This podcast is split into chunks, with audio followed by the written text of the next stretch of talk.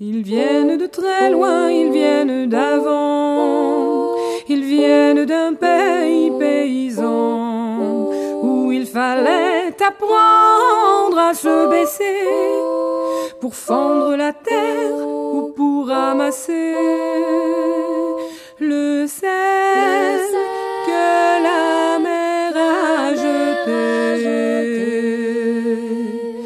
Regard très long et photo passé, sans peine, sans joie ni regret, le complet du mariage et les robes blanches ne sortent plus guère que pour les dimanches.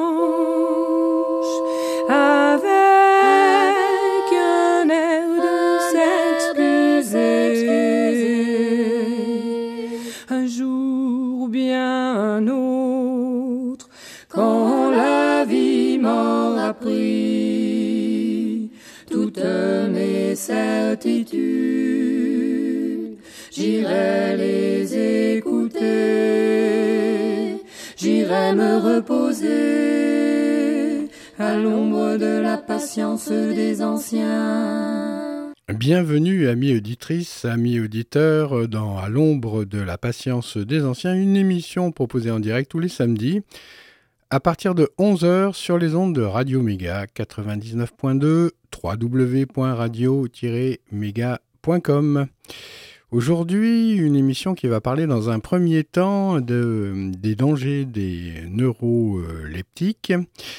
Et puis, euh, il y aura aussi euh, donc euh, des témoignages par rapport à un problème qui se fait de plus en plus récurrent de nos jours, le problème, le souci de la gestion euh, des tutelles, avec, euh, si on peut dire, des abus euh, dans leur mission, voire même peut-être des escroqueries organisées. Voilà, donc à extrapoler aussi un peu pour tout le monde, vous verrez que évidemment euh, ces sujets à beaucoup de réflexion, toutes ces choses, et on se demande euh, où va le monde.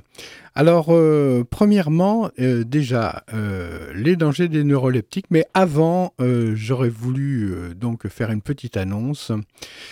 C'est au sujet donc de la recherche d'un baby-foot pour un foyer, un foyer qui se situe donc à Valence et qui s'appelle le, le foyer Horizon, un baby-foot de bar, c'est-à-dire un baby-foot meuble euh, qui puisse être euh, solide et, puis aussi euh, massif pour pouvoir accueillir au moins quatre joueurs pour passer des, soirées, refaire la Coupe du Monde, la Coupe d'Europe, la Coupe de la Ligue des Nations, que sais-je moi encore, refaire euh, dans nos têtes euh, les deux victoires euh, de l'équipe de France en Coupe du Monde et tout ça au baby-foot. Ah, ça serait bien. Et puis aussi, donc, si c'est possible, des machines à coudre pour le foyer des femmes qui se situe à peu près dans la même zone. C'est très proche l'un de l'autre, et tant mieux d'ailleurs. Et pour, euh, eh ben voilà, la machine à coudre, finalement, c'est un, un, outil euh, fantastique euh, qui permet euh, de faire des voilages, qui permet aussi de, de, de coudre euh, des vêtements, euh, et puis de faire des créations, des créations artistiques. Sachez aussi, bien sûr, euh, que tout comme la cuisine, la couture est, est aussi euh, l'occasion pour certains hommes de se découvrir. Alors pourquoi pas des stages, euh, par exemple, de couture pour les hommes au foyer euh, des femmes, et des stages de baby-foot euh, pour les femmes au foyer des hommes. Ah, qu'est-ce qu'on se marre Franchement, euh, c'est le rapprochement, le fossé est en train de disparaître entre les deux sexes et tout ça après la lecture, bien sûr, du livre Les hommes viennent de Mars et les femmes de Vénus, pour plus de compréhension, évidemment, euh, des sexes euh, opposés. Alors, bon, de suite, maintenant, parlons de choses peut-être un peu plus sérieuses, quoique je me demande finalement euh, si ce que je viens de dire n'est pas tout à fait euh, sérieux. hein. Alors, les dangers des neuroleptiques avec des témoignages et des interviews euh, d'Amandine et puis de sa maman. Bonjour. Le sujet des psychotropes est un sujet essentiel dans la société française où 12,5% de la population en prend régulièrement, où la France se classe numéro 1 en Europe pour la consommation de psychotropes. Comment tombe-t-on dans les psychotropes? Est-ce que c'est à bon escient? Quels sont les effets secondaires? Nous donnons aujourd'hui la parole à quelqu'un qu'on peut appeler une victime de ces produits. Amandine, bonjour. Bonjour. Amandine, qu'est-ce qui vous est arrivé au juste? Alors c'est une histoire assez longue et assez compliquée mais euh, elle euh, résume en quelque sorte les, le problème de la psychiatrie actuelle. Euh, je suis partie aux États-Unis faire un stage, ça se passait très très bien, donc euh, c'était très très enrichissant comme expérience. Vous êtes diplômée d'une université Je suis diplômée, voilà, d'une très bonne d'une bonne université française. Euh, je suis partie faire un stage donc en finance aux, aux États-Unis pour réaliser mon rêve et pour avoir une expérience professionnelle. Après six mois de, de stage, j'ai décidé de rentrer à Paris pour passer une semaine de vacances. Alors, tout a été modifié, ça s'est pas passé comme prévu. Euh, malheureusement, j'ai commencé en rentrant à Paris, ça devait être dû au décalage horaire ou au stress de revoir sa ville natale, etc. J'ai commencé à ressentir une espèce d'anxiété, une espèce de stress, euh, une sorte d'angoisse. Et effectivement, je dormais pas très très bien les jours d'avant. J'ai commencé à me poser des questions. Donc, je me suis dit, je vais aller voir mon, mon médecin généraliste. Mais malheureusement, euh, j'avais pas de chance ce jour-là. Mon médecin généraliste m'a pas accueilli parce que j'étais arrivée un petit peu en retard. Je me suis retournée vers une psychiatre pourquoi est-ce que vous avez voulu aller voir une psychiatre à ce moment-là? J'ai j'ai pas pu voir mon généraliste et je voulais avoir l'avis d'un médecin. Euh, vous vous sentiez perturbé Je me sentais sentiez... pas perturbée gravement, mais donc je voulais euh, qu'on me rassure et qu'on me dise t'inquiète pas, euh, pensez pas que ça allait être fatal et dangereux d'aller voir un, un médecin. Et qu'est-ce qui s'est passé donc avec cette psychiatre? Pendant à peu près 20 minutes d'entretien, on a discuté. Euh, elle m'a demandé ce que j'avais. Bon, je lui ai dit que je dormais pas très bien, les quelques angoisses et stress que j'avais. Elle, elle m'a dit euh, au bout de 20-25 minutes clairement que ce que je faisais était une dépression. Euh, moi, je connaissais pas ce mot, donc je lui ai fait confiance. Ok. Vous vous sentiez déprimé? Pas du tout. Euh, moi, je suis pas du tout du style déprimé. Je suis une fille euh, qui a vraiment la joie de vivre et euh, j'ai toujours le sourire. C'est vraiment ma caractéristique. Alors pourquoi vous avez accepté ce diagnostic? Pourquoi j'ai accepté? Euh, Je me suis dit qu'elle avait peut-être raison. En fait, je savais pas vraiment ce que voulait dire le mot dépressif. C'est comme si on, on m'avait dit euh, vous avez un rhume ou vous avez un, une angine. Ou... Donc vous avez pris quoi? Alors, ce qui m'a été prescrit suite à ce diagnostic, c'était un antidépresseur. Je dois dire le nom du antidépresseur. Vous pouvez donner le nom, je pense, oui. Donc, un, le citalopram, un anxiolytique lysanxia et euh, du terralène. J'ai eu les trois d'un coup, donc un beau cocktail. Après ce, la, la, première prise de médicaments, en fait, je me suis endormie. Voilà, vraiment, l'effet sédatif était très intense. J'ai dormi, j'ai dormi sans arrêt. Et euh, j'ai pas eu le temps de savoir ce qui se passait, quoi. Pour moi, c'était foudroyant. J'ai été comme assommée avec un, un marteau. Euh, je pouvais plus réagir. On comprend que vous ayez été assommé. Et votre entourage, quand il vous a vu euh, vous bah, mes parents, comme ça Bah, j'étais là à ce moment-là avec ma famille, mes parents, et euh, clairement, ils se sont dit bon, bah, elle devait être fatiguée avec son voyage, et on va la laisser dormir, se reposer. Ils réalisaient pas en fait que c'était dû aux médicaments que j'ai pris. Alors, qu'est-ce qui s'est passé ensuite? Ensuite, ce qui s'est passé, c'est que euh, au bout donc de la fin de ma semaine et demie de coma entre guillemets, donc de grand sommeil, je me suis dit quand même qu'il fallait que je retourne aux États-Unis pour continuer mon stage, pour ne pas mettre à dos mon patron et, les obligations que j'avais là-bas. Donc je suis retournée là-bas. Et euh, donc j'étais vouée à moi-même. C'est vrai que là-bas j'étais, voilà, je reprenais une vie indépendante normale. Donc euh, c'est là que je me suis rendu compte que ça allait plus, euh, que ça tournait plus rond entre guillemets dans ma tête. Donc j'ai commencé au niveau du travail déjà à avoir des pertes de mémoire. Je me rappelais de rien de ce que j'avais fait. À ce moment-là, vous étiez toujours, vous preniez toujours les mêmes médicaments, les mêmes drogues psychiatriques. Je les prenais un, encore un peu, mais je les diminuais parce que je me rendais compte peut-être que c'était ça. Enfin, il y avait une ambiguïté à, à ce moment-là, mais je les prenais effectivement. Commenciez à avoir un doute. Je commençais à avoir un doute. Mais je me suis pas encore rendu compte des effets que ça m'avait fait. Je m'étais pas encore rendu compte à ce moment-là. Trouble de mémoire, amnésie au niveau du travail, c'est comme si j'avais jamais fait ce travail-là et que je découvrais pour la pratiquement pour la première fois. Donc euh, ça c'est au niveau du travail. Ensuite, après au niveau personnel et euh, privé, j'ai commencé à revoir mes amis comme avant. Et là, effectivement, euh, je me suis rendu compte que l'amnésie qui avait, qui s'était produite, s'arrêtait pas seulement au niveau du travail, mais aussi au niveau de la personnalité. J'étais amnésiée au niveau de la personnalité. Ça voulait dire que j'avais oublié qui j'étais, quelle personne j'étais, quelle personnalité j'avais. J'ai appelé ça dépersonnalisation. C'était qui suis-je, quoi? Voilà. Comment votre entourage, vos amis regardaient cette, euh, cette espèce de, de crise? Alors à ce moment-là, mes parents n'étaient pas avec moi, mais c'est vrai que bon, mes collègues m'ont vu dans cet état-là, enfin dans un état un peu bizarre. Euh, mes amis, euh, les amis de là-bas, quelques-uns, pas tous, mais m'ont vu comme ça. Ils se demandaient ce qui se passait. Et mais après, j'ai commencé à avoir des, des bouffes, une bouffée délirante. J'ai commencé à avoir des envies de suicide, euh, claires et nettes. Ensuite, j'ai commencé à avoir des idées de meurtre, voilà. Donc j'avais envie de, de tuer des gens. Euh, de prendre un, un, fusil et de tirer sur une foule. J'avais envie de, de, décapiter mes amis quand je leur parlais. J'avais envie d'une seule chose, c'est de les couper en morceaux. Arrêtez, vous me faites peur. Mais qu'est-ce qui se passait Qu'est-ce qui se passait? vous ben, étiez, Comment vous analysiez la chose? Comment j'analysais en fait à l'intérieur de ma tête ce qui se passait?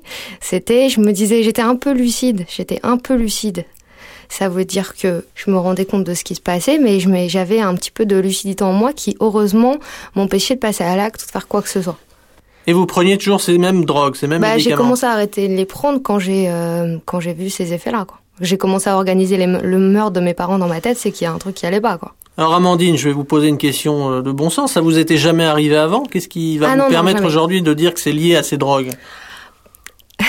euh, ben écoutez, euh, c'est arrivé en une semaine. Le changement de personnalité est arrivé en une semaine, juste au moment où j'ai pris les médicaments. Donc c'est quand même une sacrée coïncidence. Euh, moi, j'ai jamais eu de problème psychiatrique avant. J'étais quelqu'un de très équilibré. J'ai fait des études, j'avais une vie sociale très équilibrée. Euh, c'est pour ça aussi que je suis partie à New York et ça a été encore mieux là-bas. Donc clairement, une semaine de médicaments, euh, ça a provoqué une transformation de personnalité. Tout ça s'est passé en une semaine. C'est passé en une semaine. Ça a été foudroyant. Et vous n'avez pas couru voir un médecin Si, alors justement, j'ai été aux urgences. Enfin, mon coloc qui a dû euh, me, trans me, transporter en taxi à l'hôpital là-bas en urgence. Et euh, donc j'ai attendu que ma mère vienne me chercher. Donc ma mère est venue de France euh, à New York pour me chercher. Du coup, j'ai dû rentrer à Paris. En rentrant à Paris, sachant que les effets étaient pareils, ça, rien ne s'améliorait, j'ai dû consulter un autre médecin. Alors justement, euh, à partir du moment où vous avez arrêté les drogues, qu'est-ce qui s'est passé? Il y a eu un changement Alors, tout de Ce qui suite s'est passé en fait, c'est que euh, mon cerveau, enfin apparemment la chimie de mon cerveau ne s'est pas remise en place tout de suite. Donc euh, moi, après c'est, cette bouffée délirante et cette euh, ah oui j'ai pas dit aussi que j'avais j'étais devenue mutique en fait je parlais plus j'étais devenue très bête vraiment euh, débile euh, vraiment déficiente quoi et euh, mais mutique c'est-à-dire je parlais plus on j'avais que mes yeux qui bougeaient je, ma bouche parlait plus j'avais plus d'idées mon esprit en fait était lavé voilà. Il était vidé, il était lavé, il y avait plus rien dedans. Et la seule chose que je ressentais, c'était j'ai, je venais de naître, comme si je venais de naître. Tout ce que j'avais fait avant avait disparu. Vous avez vu un médecin, qu'est-ce qu'il a dit? Donc j'ai vu un psychiatre qui m'a donné des neuroleptiques. Là, donc on est passé à une autre gamme de médicaments. Donc Risperdal, Rivotril, Abilify, Effexor. Voilà, Effexor pour antidépresseur. Qu'est-ce qui s'est passé?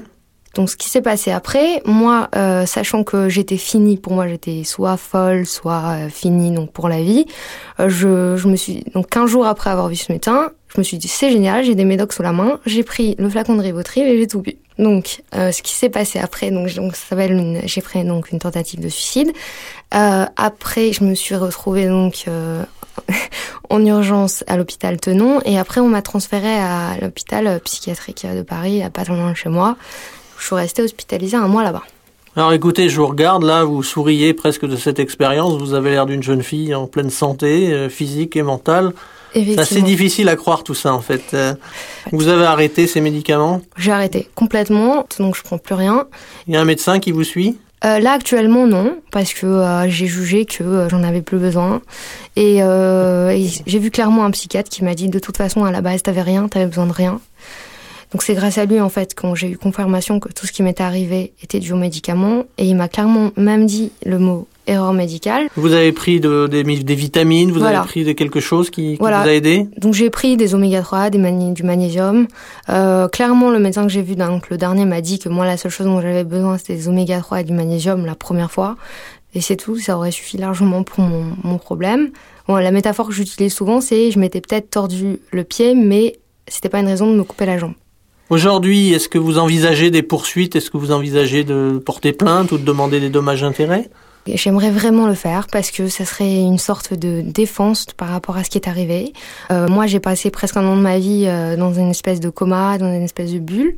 J'attendais la seule chose que j'étais en train de faire, c'est décompter les jours qui me restaient à, sur la Terre.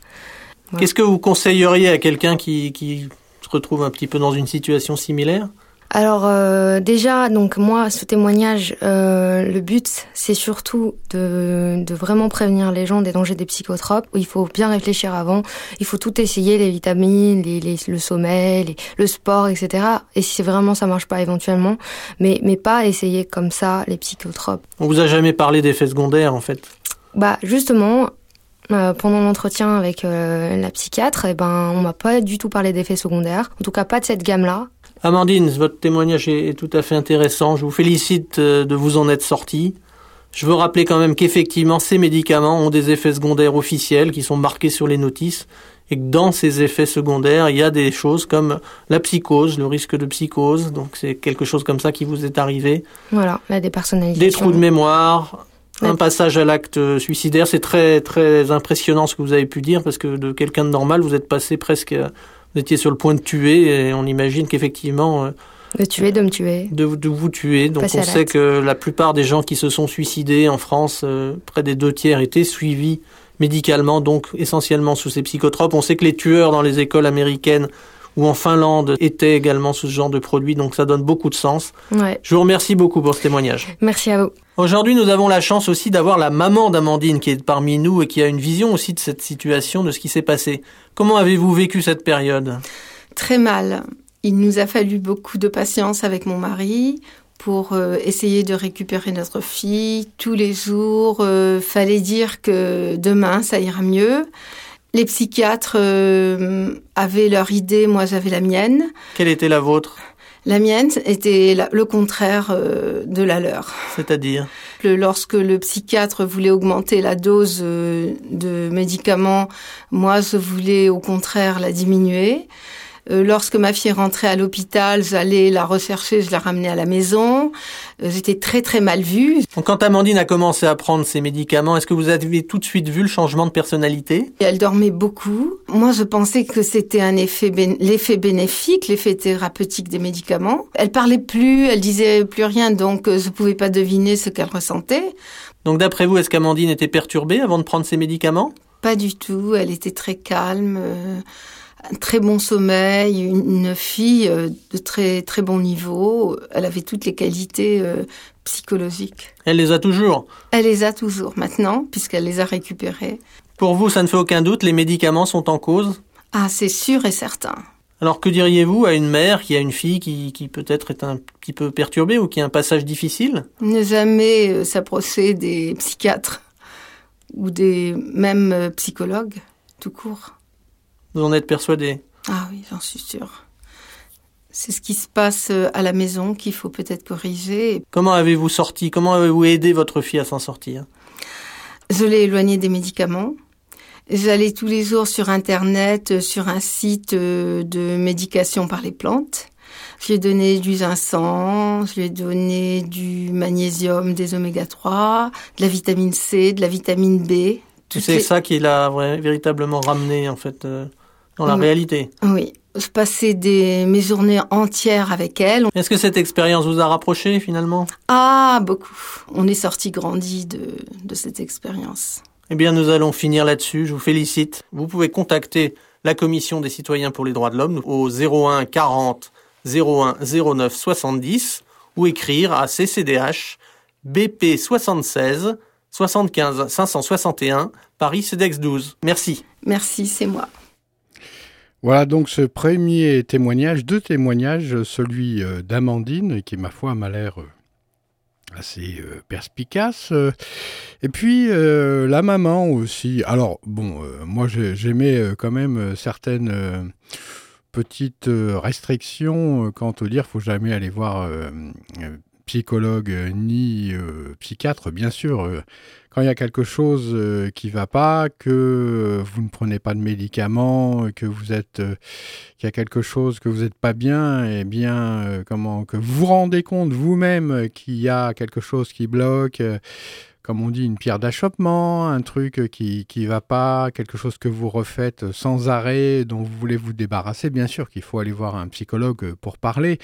Il s'agit euh, simplement aussi euh, de rentrer dans des rapports de confiance, de choisir euh, son psychologue ou sa psychologue Et puis ensuite, quand, pour continuer donc sur ce parcours difficile justement de l'acte thérapeutique en matière du psychisme, lorsqu'il faut aller voir un psychiatre, et puis avoir une médication précise, évidemment que il faut faire très attention et puis aussi s'entourer de moult précautions.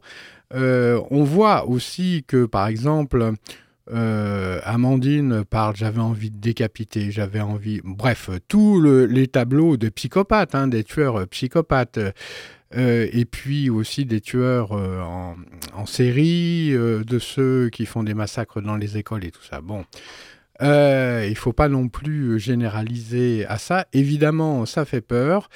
Euh, c'est un danger qui peut exister et, et, puis moi je parle des dangers bien plus courants. Par exemple, lorsque vous êtes tout simplement en train de prendre un médicament, un neuroleptique, que vous prenez une voiture, si vous, vous avez une voiture et que vous vous endormez parce que vous êtes assommé par la réaction que fait le médicament ou vous avez un accident, voilà, il n'y a que ça hein, déjà euh, qui rentre en ligne de compte déjà, c'est-à-dire euh, le quotidien. Après, l'extraordinaire des situations qui peuvent découler de la prise de médicaments existe bien entendu.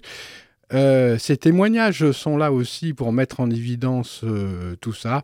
Tant mieux si, bien entendu, Amandine a réussi à se sortir de ce mauvais pas. Ce qu'il faut savoir aussi, c'est pourquoi euh, ça a déclenché tout ça.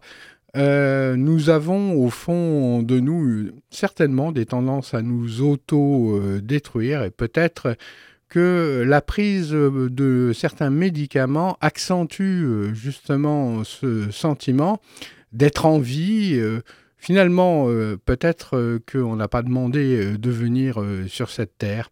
Ah, c'est un autre problème. Ça, ça intéresse évidemment l'émission à l'ombre de la patience des anciens. Ça fait partie d'un des thèmes de l'existence de cette émission. C'est un peu de la métaphysique. Euh, voilà, la suite euh, en musique.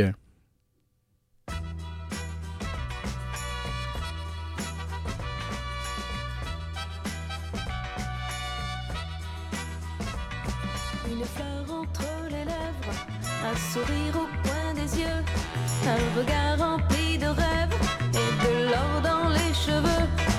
Il éteint sa cigarette et me dit venez danser.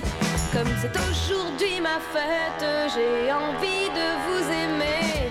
Je m'avance vers la piste, il me serre dans ses bras.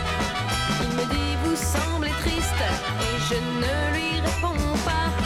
Il me dit je suis poète et caresse mes cheveux.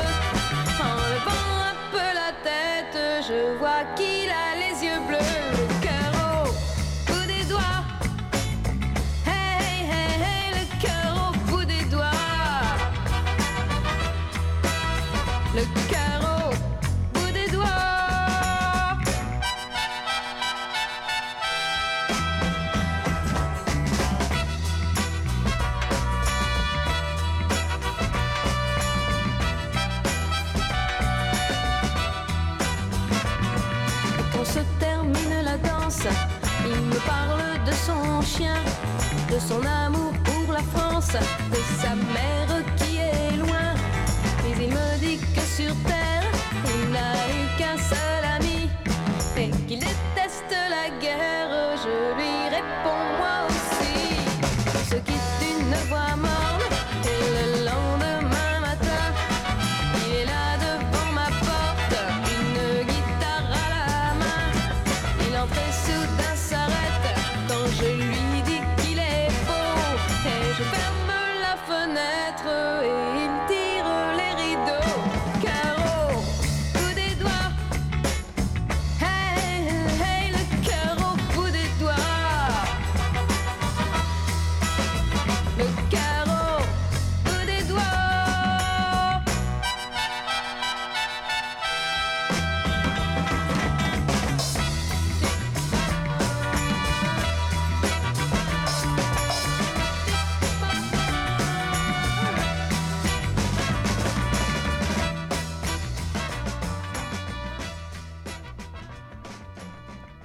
Donc euh, le foyer Horizon, euh, foyer des restaurants du cœur, foyer d'hébergement, recherche un baby-foot mobilier euh, pour agrémenter les soirées des hébergés. Et puis le foyer du cœur, donc recherche des machines à coudre pour un défilé de mode. Voilà, donc la suite, la suite, la suite.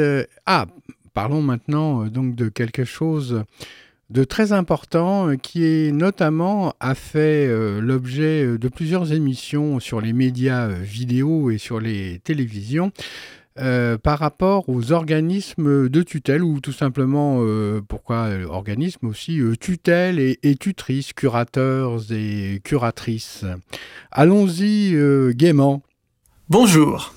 Dans le cadre de nos activités consistant à promouvoir les droits de l'homme en particulier dans le domaine de la psychiatrie, nous avons l'honneur aujourd'hui de rencontrer une personne qui est particulièrement impliquée dans un sujet qui touche 800 000 personnes chaque année et qui semble être véritablement là un problème de société et un scandale même de société. Je parle du problème des tutelles. La psychiatrie joue un grand rôle dans le problème des tutelles puisque c'est souvent par là que les gens vont se trouver sous tutelle ou sous protection juridique. Donc nous recevons M. Hagen Bucher, qui est anthropologue à l'Institut de recherche pour le développement, qui est le président du collectif contre les abus tutélaires et qui vient en particulier de publier un livre à l'Armatan intitulé Nos aînés entre tutelle et canicule. Monsieur Hagenbucher, bonjour. Bonjour. Monsieur Hagenbucher, quel est le message que vous voulez faire passer concernant les tutelles? Alors, subsidiairement, je dirais que je suis à la retraite, je précise, je ne suis plus à l'IRD. Bien que spécialiste du fonctionnement social, anthropologue, ce que j'ai découvert dans les coulisses de ma propre société en découvrant l'univers tutélaire défie l'imagination, défie nos facultés intellectuelles moyennes et ne passe pas la rampe car c'est littéralement inénarrable et incroyable. Comment êtes-vous rentré justement dans ce milieu des abus des tutelles? Ben, J'y suis rentré euh, de la façon la plus personnelle et la plus douloureuse qui soit, puisque ma mère est depuis 96 sous tutelle, extérieure à la famille, puisque j'ai un frère qui a refusé que j'ai la tutelle et a refusé de la prendre. Le piège psychologique et juridique était en place et ma mère s'est retrouvée sous la coupe d'un tuteur et d'une juge à Boulogne-Billancourt. Et là, ça a tout de suite été absolument euh, incroyable. J'ai passé les premiers mois à me demander si je rêvais euh, ou si euh, j'avais absorbé par mes gardes un psychotrope quelconque. ma mère s'est retrouvée également dans un centre de long séjour où elle a été traitée d'une manière qui l'a envoyée une dizaine de fois à l'hôpital, œil crevé, épaules fracassées, etc. Son tuteur a vendu son appartement, a mécontenté et euh, lésé l'acquéreur qui a déposé plainte. Et là, euh, avec beaucoup de une esthétique de comportement incroyable, la juge et le tuteur se sont défaussés, ont mis ma mère en avant comme propriétaire, et ma mère, a 92 ans à l'époque, fauteuil roulant, Alzheimer, sous tutelle, inconsciente, innocente de tout, s'est retrouvée traduite en justice et condamnée par le tribunal de grande instance de Paris. Tout ça pour vous dire, à titre d'exemple, mais d'exemple recoupé par tous les autres dossiers qui me parviennent au collectif contre les abus tutélaires, que nous avons affaire à un problème qui est à la fois civilisationnel, qui est judiciaire, et qui est d'une inhumanité quotidienne, tranquille et confidentiel. Confidentiel. Car personne ne dit la vérité des choses. Monsieur Hagen-Bucher, quels sont exactement les différents types d'abus que l'on rencontre en matière de tutelle? Disons qu'il s'agit d'une violation tranquille de la loi et des droits fondamentaux de la personne. Il s'agit de maltraitance psychologique, de gens qui sont euh, souvent flanqués autoritairement dans des mouroirs pendant que les dents de la mer s'occupent de leurs biens, euh, mobilier, immobilier et financier. Alors justement, on a l'impression qu'il y a deux aspects ici. Il y a l'aspect médical, le soin qu'on va procurer à la personne, et puis il y a l'aspect gestion de patrimoine, où là il semble qu'il y ait véritablement encore plus d'abus. Alors est-ce que vous pouvez nous dire en fait, d'un point de vue de la psychiatrie d'abord, quels sont les abus que vous avez pu constater? Je suppose que là c'est la mise sous tutelle elle-même, et puis d'autre part, est-ce que vous avez des exemples véritablement, en plus de votre mère, de fraude commis par, euh, sur des personnes qui sont sous tutelle? Eh bien, euh, si vous voulez, euh, j'ai tenu à préciser de façon un peu compacte les dysfonctionnements et prédations tutélaires parce qu'il nous faut aujourd'hui montrer dans quel bourbier la psychiatrie est impliquée avec les affaires tutélaires et euh, il nous faut comprendre à quelle entreprise de prédation et de maltraitance quasi généralisée elle participe. Si vous voulez, euh, les prédations tutélaires, elles tiennent, euh, elles sont sur le plan financier, sur le plan immobilier, sur le plan des assurances. Vous avez la plupart des tuteurs qui prennent des contrats d'assurance vie sur la tête du majeur protégé, sans clause bénéficiaire, sans prévenir personne. Alors là, je vous arrête, ça paraît tout à fait incroyable. Vous voulez dire que les tuteurs, d'une manière ou d'une autre, extorquent l'argent des personnes sous tutelle. Et vous ne pouvez pas faire de généralité non plus. Je vais être clair, monsieur. Je vais être clair. Il y a des, juges et des tuteurs honnêtes. C'est incontestable. Ce que j'affirme, c'est que euh, la proportion est infime par rapport aux autres. Voilà. Et quand nous avons affaire à un comportement collectif, il est difficile de le dénoncer parce que vous aurez toujours des gens qui vous taxeront d'amalgame. Dans ce cas-là, le comportement collectif, le fait de société, on ne sait pas où le mettre, car dès qu'on le cerne, s'il n'est pas dans le politiquement correct, c'est l'amalgame, c'est l'excès, c'est l'exagération. Comment expliquez-vous alors que ce secteur véritablement de la société soit corrompu? Il s'agit d'un fait de société, d'un fait civilisationnel. Il ne s'agit pas d'un secteur. J'ai énuméré tout à l'heure, je le crois du moins, euh, les synergies qui unissent affaires sociales, affaires judiciaires, pouvoir médical, les DAS, euh, et vous ajoutez à ça évidemment euh, le notariat, l'immobilier, les assurances, les banques, les antiquaires, les pompes funèbres et toute la chaîne des prédateurs ou des bénéficiaires, pour le moins, car nous n'excluons pas dans le cadre de notre programme d'objectivité intellectuelle la présence de quelques personnes honnêtes, mais nous n'excluons pas la majorité de prédateurs qui sont là pour bénéficier de ce qu'on appelle aujourd'hui l'or gris. C'est pas l'or noir, c'est l'or gris, c'est les vieux. Vous voulez faire fortune rapidement, intéressez-vous aux vieux. Monsieur Hagenbücher, quel est le rôle des psychiatres dans cette filière? Ah, si vous voulez, les, psychiatres sont les aiguilleurs, euh, non pas du ciel, mais plutôt de l'enfer, si j'ose dire, puisque c'est à partir d'une expertise psychiatrique que euh, on peut se retrouver euh, sous tutelle. Par exemple, admettons que vous habitez au-dessus de chez moi, vous avez un grand appartement que je guigne depuis longtemps, j'ai beaucoup de relations dans notre petite ville commune, et euh, vous êtes seul, malade, fatigué et vieux. Et moi, je fais courir les bruits que vous poussez des cris d'animaux à 3 heures du matin, ma femme ne peut plus dormir, je stresse moi-même, je le dis à la greffière au tribunal d'instance, je graisse la patte de quelques propriétaires ou locataires de l'immeuble, à la gardienne, et nous faisons des témoignages, et un jour on frappe chez vous. Cher monsieur, bonjour c'est Monsieur Dupont, auxiliaire de justice, et Monsieur Durand, euh, psychiatre agréé sur la liste du procureur. C'est pour une expertise. Et là, vous avez le choix. Ou vous nous faites rentrer en disant j'ai rien à cacher, je vous fais un café, tenez, asseyez-vous, je vais passer l'expertise. Ou alors le choix euh, un peu hostile du genre écoutez, fichez-moi la paix, qu'est-ce que c'est que cette affaire d'expertise? Et dans les deux cas, dans les deux cas, vous aurez un diagnostic sur des propos compulsifs à tendance paranoïde avec violence verbale ou je ne sais quoi, etc. Et quinze jours plus tard, une convocation au tribunal d'instance. L'expertise est déjà faite. Ça ressemble à un internement abusif, en quelque sorte. Si vous voulez, je suis en train de schématiser, cela va sans dire. Ça ressemble à un internement abusif et les internements abusifs sont fréquents dans les dossiers que je reçois. J'insiste encore sur le fait que dans cette euh, embrouillamini générale, il y a des gens honnêtes. Il y a aussi des gens qui ont besoin d'être protégés. Il y a bien sûr des gens qui ont besoin d'être protégés, mais non pas protégés entre guillemets, c'est-à-dire de passer entre les dents de la mer, mais d'être véritablement protégés. Et l'accompagnement social pourrait évidemment euh, remplacer très efficacement, euh, dans de nombreux cas, euh, la psychiatrie. Et il y a aussi des gens qui n'ont pas besoin d'être protégés et qu'on flanque en cellules psychiatriques. Monsieur Hagenbücher, que proposez-vous aujourd'hui pour réformer ce domaine Et puis également, que proposez-vous pour les gens qui sont confrontés à ces abus de tutelle?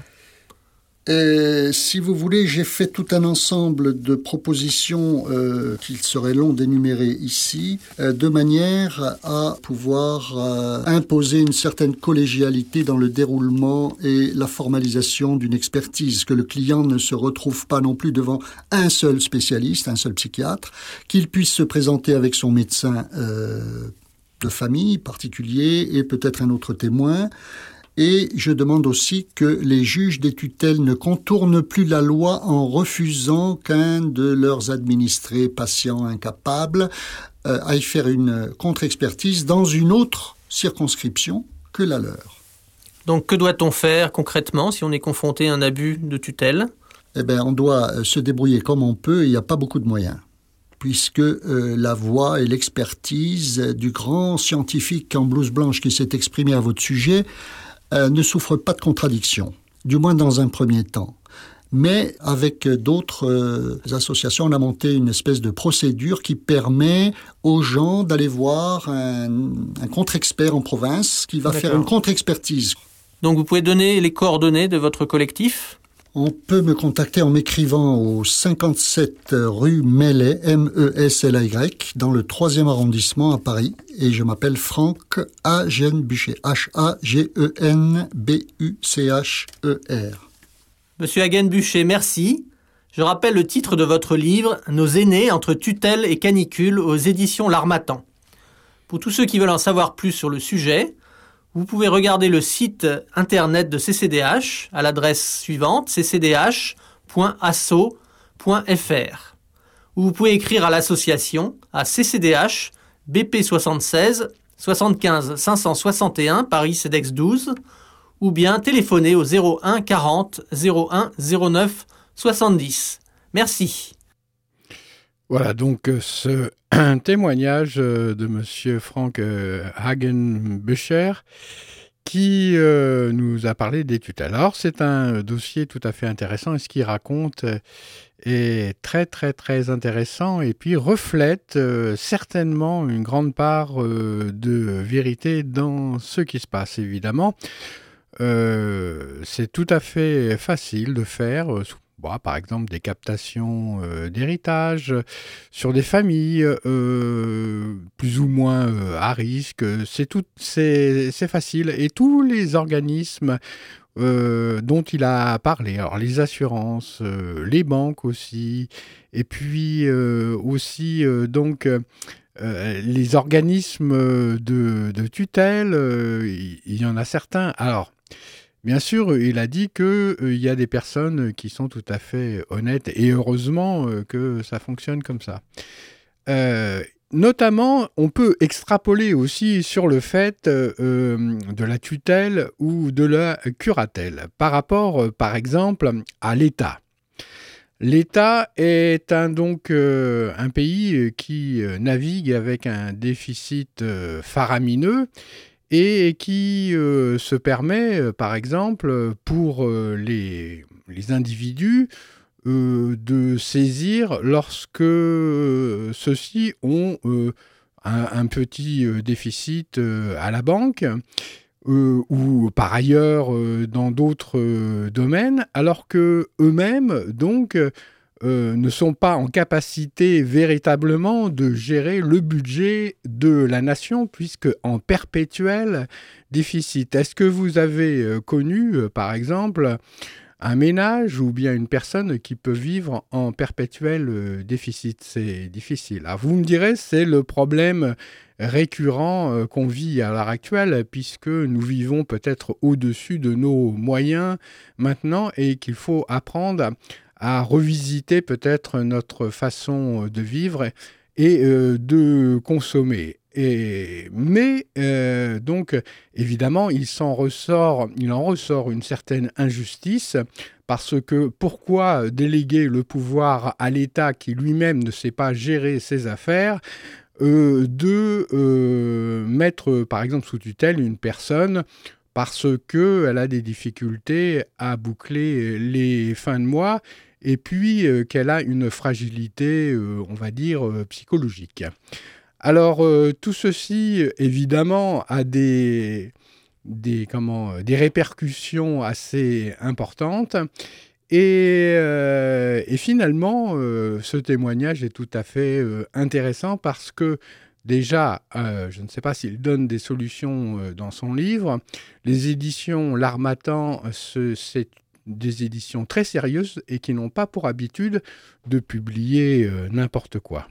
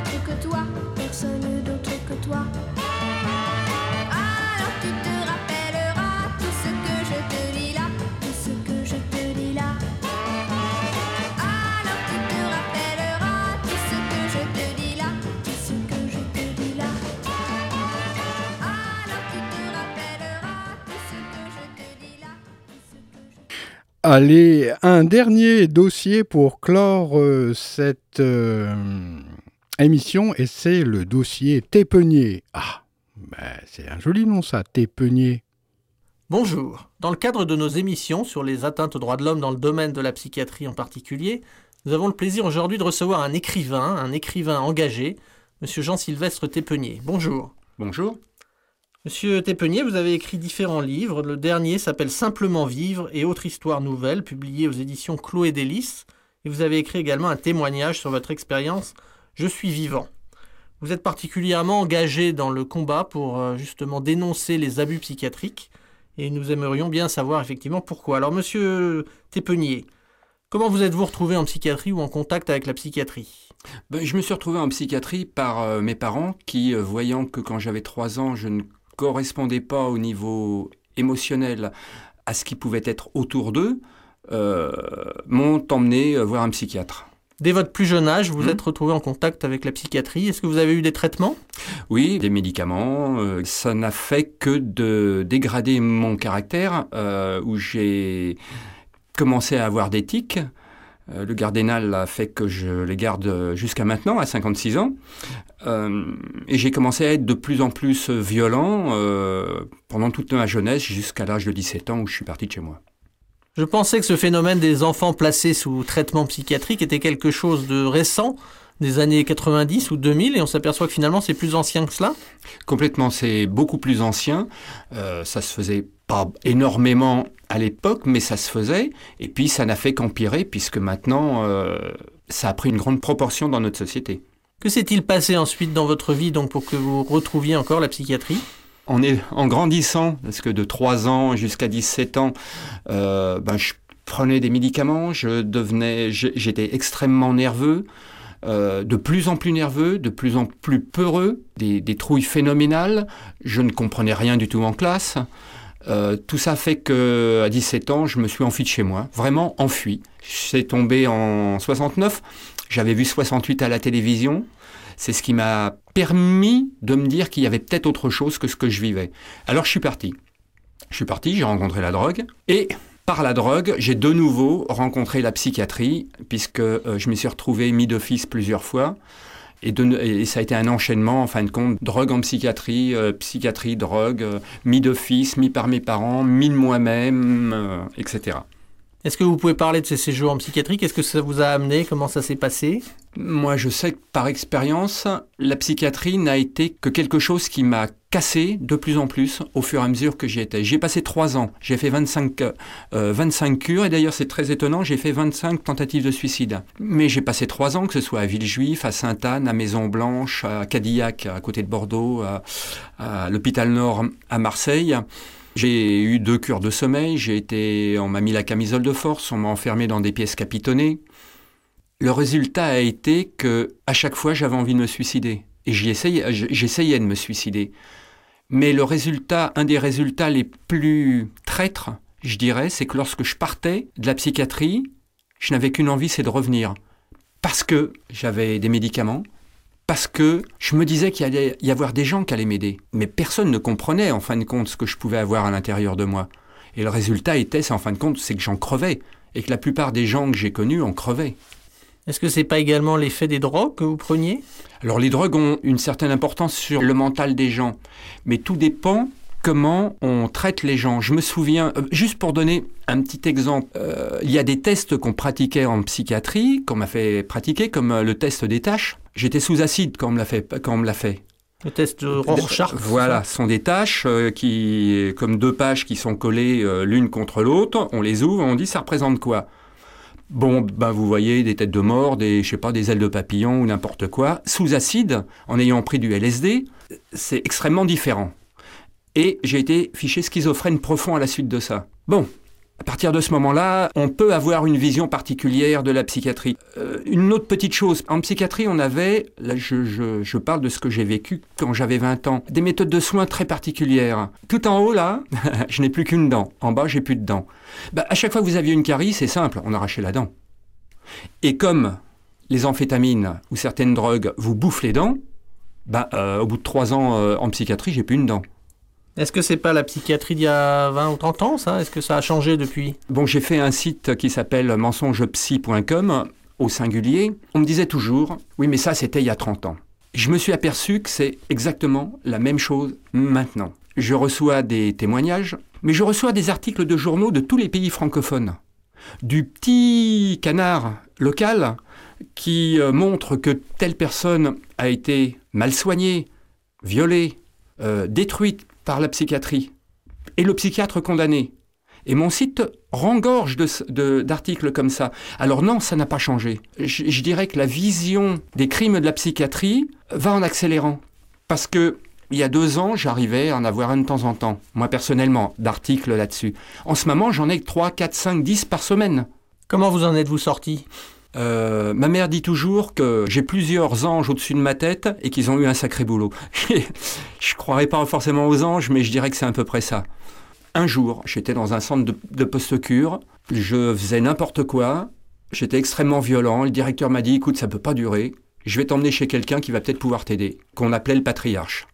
Je suis arrivé chez cette personne, il y avait 16, 16 anciens toxicos, et cet homme-là, il a commencé à m'aider euh, à sa manière, avec de grands sourires, avec des, du travail, avec de, des, comment dire, ramasser les champignons à 5 heures du matin, à, à faire des, à construire des vieilles granges pour, euh, pour d'autres personnes, etc.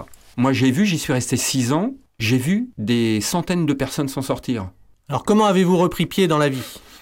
Bien, euh, donc j'ai repris pied en travaillant, en m'apercevant que le travail était quelque chose de, qui me montrait que le matin, quand je me levais, j'étais quelqu'un de bien quand je me regardais dans la glace. Alors j'ai travaillé comme chauffeur poids lourd euh, pour gagner ma vie. Mais ça, c'est le côté, je dirais, alimentaire. À côté de ça, j'écris. J'adore écrire. Et je m'occupe donc de 25 sites euh, contre la psychiatrie pour que les gens se rendent compte de ce qu'ils euh, font quand ils emmènent leurs enfants ou leurs femmes ou leurs maris euh, chez ces gens-là. Que conseilleriez-vous à un jeune qui voudrait se sortir de la toxicomanie? Je conseillerais surtout aux parents déjà de ne pas écouter ce que les psychiatres peuvent dire, comme quoi il est fichu, etc. Parce que c'est absolument faux. Un psychiatre de métier, chaque année, disait à mes parents que je vivrais pas un an de plus. Le résultat est que 30 ans ou 35 ans après, euh, je suis toujours vivant. Donc déjà, c'est de ne pas écouter ce qu'on peut leur dire que leur fils est foutu. Après, c'est faire en sorte que leur corps, euh, par un médecin généraliste ou par euh, des médecins qui s'occupent de, euh, nutrition, soit en bon état. Si le corps est en bon état, l'enfant, le gamin, l'adolescent aura tendance à aller mieux dans sa tête. Et puis surtout essayer de, de lui donner confiance d'une manière ou d'une autre. Moi, je me souviens la première fois, un matin où je me suis réveillé, je me suis regardé dans la glace et j'ai pu l'impression que j'étais un échec. Ça peut paraître idiot, mais tout d'un coup, les actions qu'avaient eues les gens pour moi faisaient que j'avais confiance. Monsieur Tépenier, merci beaucoup. Je rappelle le titre de votre dernier livre, Simplement vivre et autres histoires nouvelles aux éditions Chloé Délices. On peut également se rendre sur votre site internet très intéressant qui s'appelle mensongepsy et au singulier.com. mensongepsy.com. Merci. Alors, euh, merci de votre fidèle écoute, amis auditrices, amis auditeurs de Radio Méga et d'à l'ombre de la patience euh, des anciens. Ce dernier témoignage ressemble euh, plus à une expérience de vie, un vécu qui débouche euh, sur une création, une réalisation. C'est tout à fait intéressant. Euh, les parcours, évidemment, des individus sont tous différents les uns des autres. Et Monsieur Tépenier a son parcours et maintenant, euh, donc, a, en quelque sorte, occupe son temps de cette façon et c'est bien. Euh, ensuite, euh, donc, euh, ah ben non, pas question de laisser tomber les filles. Et puis, sinon, eh bien, continuons cette émission et qui va toucher à sa fin avec de la musique. Et puis à la semaine prochaine.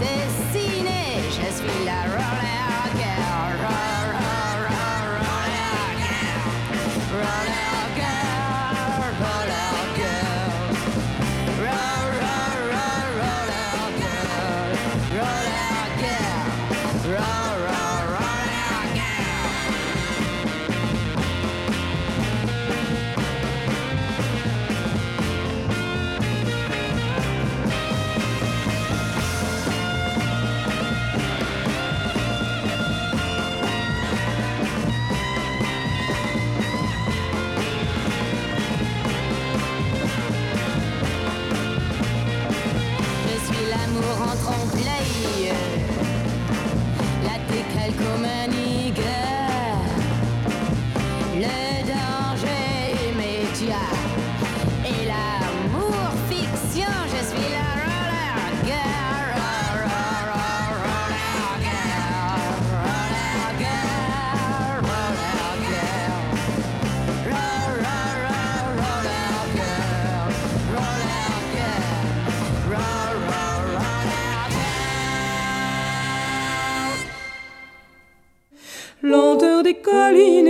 du vent, chaude braise au fond du sabot, sagesse des histoires qu'ils ont racontées, pour se souvenir, se réchauffer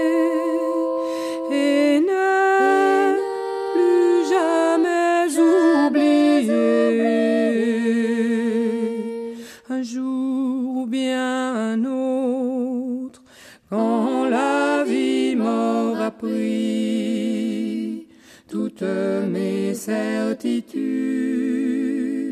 j'irai les écouter,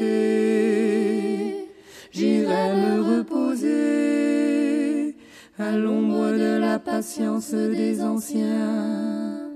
Ils viennent de très loin, ils viennent d'avant, ils viennent d'un pays paysan.